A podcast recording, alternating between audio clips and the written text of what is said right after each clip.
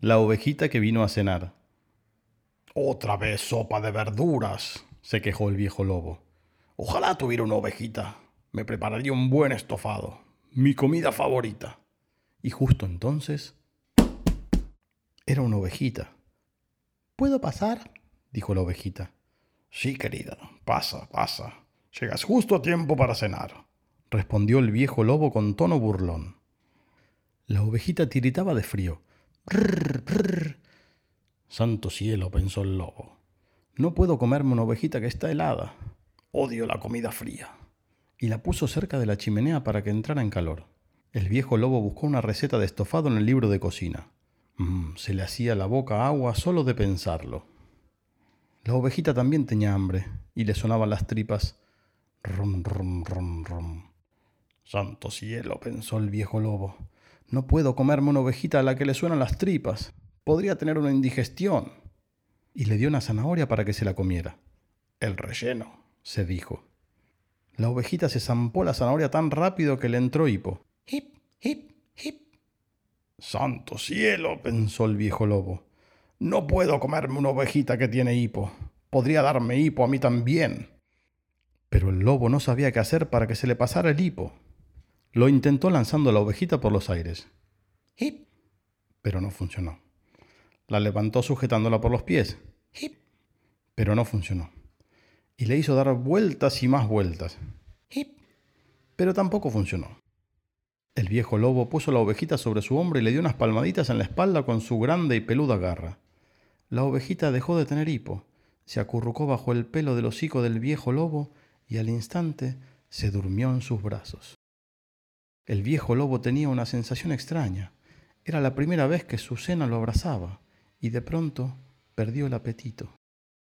La ovejita roncaba dulcemente bajo su oreja, un ronquido tras otro. Santo cielo, susurró el viejo lobo. No puedo comerme una ovejita que ronca. El viejo lobo se sentó en el balancín junto a la chimenea con la tierna ovejita en su regazo y pensó que hacía mucho tiempo que nadie lo abrazaba. El lobo la olfateó una y otra vez. Aquella ovejita olía muy, muy, pero muy bien. Oh, refunfuñó el lobo. Si me la como rápidamente no pasará nada. Y cuando estaba a punto de zampársela, la ovejita se despertó y le dio un gran beso. No, gritó el lobo. No es justo. Soy un lobo grande y malo y tú eres un estofado. Estofado, dijo la sonriente ovejita, y señalando al viejo lobo añadió, Dobo. Oh, señor, dame fuerzas, refunfuñó el viejo lobo. Tienes que irte. El viejo lobo abrigó bien a la ovejita y la dejó afuera.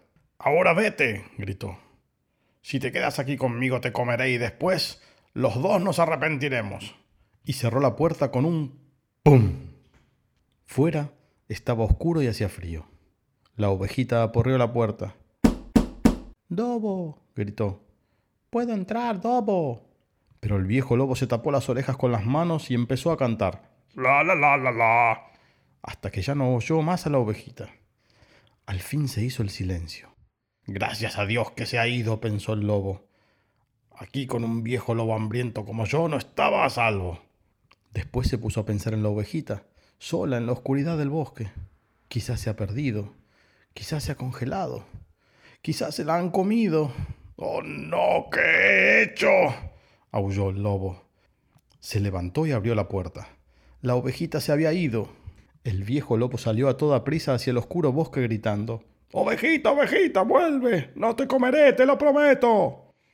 Más tarde, mucho más tarde, el viejo lobo regresaba a su casa, triste, decaído, cansado y solo.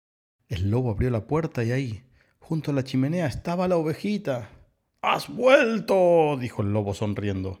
¿No tienes otro lugar al que ir? La ovejita dijo que no con la cabeza. Mm, ¿Entonces te gustaría quedarte aquí conmigo? preguntó el lobo. La ovejita lo miró fijamente. No me comerás, lobo, ¿verdad? Santo cielo, respondió el lobo. No puedo comerme una ovejita que me necesita. Podría darme ardor de estómago.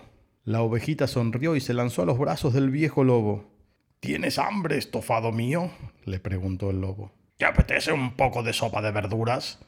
Mi comida favorita. Y colorín colorado, el lobo no ha cenado. No ha cenado oveja, comió una sopa de verduras. No es lo mismo.